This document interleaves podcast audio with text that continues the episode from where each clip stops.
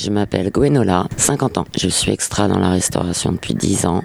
J'habite Paris 2e en colocation parce que les loyers sont trop chers. C'est un 36 mètres carrés, euh, ça fait un peu juste et à mon âge, je préférais toute seule chez moi en effet. C'est pas un choix du tout, non. 920 euros de loyer. J'étais à 690 quand je suis arrivé en 2004, donc 230 euros d'augmentation en 15 ans. Ça fait mal. Tout a augmenté, l'électricité, la taxe d'habitation, l'assurance de l'appartement et voilà. Donc mon coloc paye 60% de mon logement, dont je suis locataire, pas propriétaire, et ça me coûte moins cher de mon côté. J'ai grandi en France. Je me suis absenté 10 ans à l'étranger, j'ai voyagé et je suis revenu à Paris. Je suis né et j'ai toujours vécu à Paris. Dans quel cadre familial tu as grandi? Avec une maman célibataire et fille unique. Une maman qui m'a bien négligée. Aujourd'hui, euh, je tente une autre activité parce qu'à 50 ans, la restauration, c'est devenu pénible, c'est très physique. Il faut porter des charges très lourdes. Euh, sortir, euh, par exemple, des caisses de 200 couverts en inox, c'est beaucoup de kilos. décharger des camions parfois, porter des tables, 400 chaises pour une réception donc c'est très physique.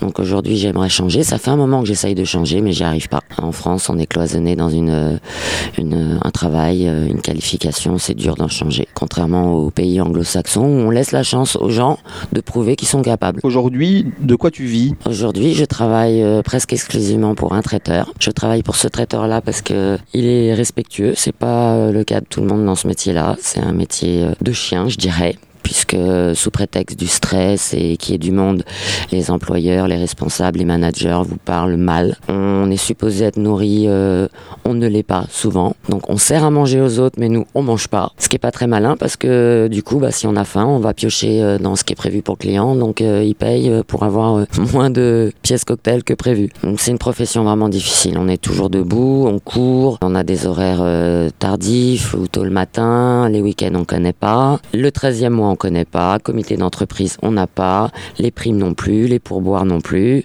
Quand rarement il y a un pourboire, c'est souvent les responsables qui se le mettent dans la poche, on n'en voit pas la couleur. Les RTT on connaît pas, les heures majorées on ne connaît pas.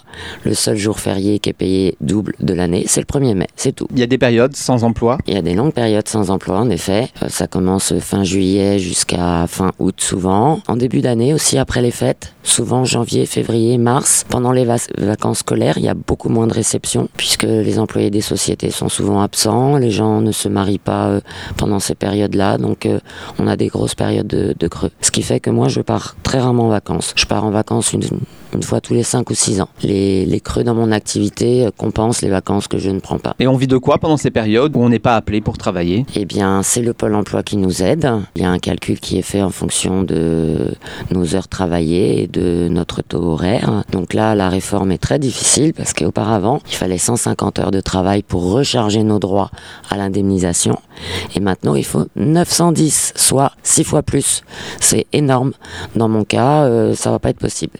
Je vais pas pouvoir recharger mes droits. Donc comme je vais perdre mes droits à l'indemnisation, je vais demander le RSA complémentaire qui me donnera environ 15 euros euh, net par jour non travaillé, ce qui n'est pas suffisant pour, euh, pour vivre. Moi je suis très débrouillarde, je dépense très très peu, j'ai des bons plans pour tout, je ne sors pas, j'ai des bons plans pour la nourriture, un ami qui récupère des invendus euh, de supermarché qui me remplit mon frigo, j'achète chez Guérisolde mes, mes vêtements à 5 euros de deuxième main, ça me dérange pas, c'est de la qualité, j'ai pris l'habitude mais là, avec euh, tout qui augmente et les salaires euh, qui stagnent, voire qui baissent euh, parfois, ça va devenir très difficile. Si, comme un expert l'a dit, 4 chômeurs sur 10 vont perdre leurs droits au pôle emploi, après la trêve hivernale, ce que vont faire ces gens-là Moi, ça va, je suis célibataire sans enfants, mais il y a des femmes qui se retrouvent seules à élever leurs enfants, un, deux ou trois. Être à la rue, c'est dans un pays froid.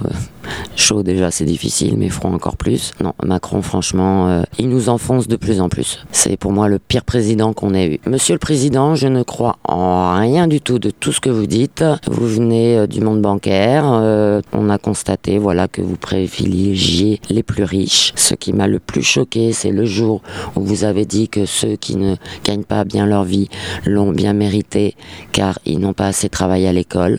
Non, je suis désolé. Moi c'est pas mon cas. J'ai eu une mère qui m'a drogué à un comprimé durant 8 ans pour avoir la paix, en sachant très bien que ce comprimé n'était pas du tout adapté à mon hyperactivité de l'époque et qui a changé ma vie puisque je n'ai pas pu faire la scolarité que j'aurais dû faire. Je suis dans un travail aujourd'hui difficile et qui m'amène à 50 ans à être pas loin de la misère. Et Monsieur Macron, j'ai rien envie de lui dire parce que je ne crois plus en rien en ce qui le concerne. Il est pas réceptif et quand il l'est, il fait que des promesses qui sont vaines. Donc euh, vivement le prochain. Euh, De toute façon, moi, les politiciens, pour moi, c'est des gens qui sont dans un autre monde. Ils perçoivent pas du tout euh, nos difficultés. euh, donc le monde est de plus en plus injuste. Que répondriez-vous aux personnes qui disent mais elle a qu'à aller travailler, il y a du travail, elle habite à Paris? Oui, c'est vrai. Ils ont pas tort, sauf que bah comme j'ai été une grosse fumeuse, j'ai un emphysème pulmonaire, donc je suis réduite à 50% de ma capacité respiratoire. J'ai une artérite au membre inférieur, deux œdèmes sur les côtes vocales que je devrais faire opérer, mais je ne fais pas parce que j'arrive pas à arrêter de fumer. Donc euh, si je le souhaitais, je pourrais me mettre en invalidité partielle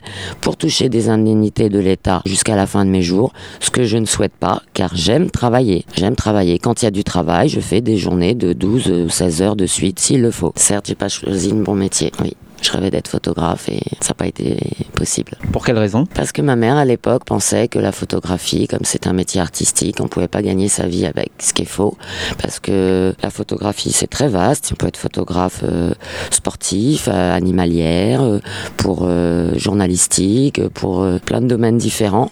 Et comme je suis très dé- débrouillarde et bosseuse, je suis sûre que je m'en serais sortie. La vie est longue aujourd'hui, qu'est-ce qui vous empêche de faire en parallèle de la photographie? Alors je, je le fais puisque là je lance une activité sur Instagram. J'avais commencé à acheter des lunettes de soleil vintage des années 90 que je souhaitais vendre sur euh, eBay et d'autres sites euh, du même genre. Et puis euh, il y a trop de concurrence, il y a des vendeurs, ils sont là depuis 10 ans, ils ont 10 000 évaluations positives. J'en ai que 14 donc je fais pas le poids. Donc on m'a dit va voir sur Instagram. Donc là je poste depuis 5 mois sur Instagram. Je mets en scène mes lunettes, je publie les photos.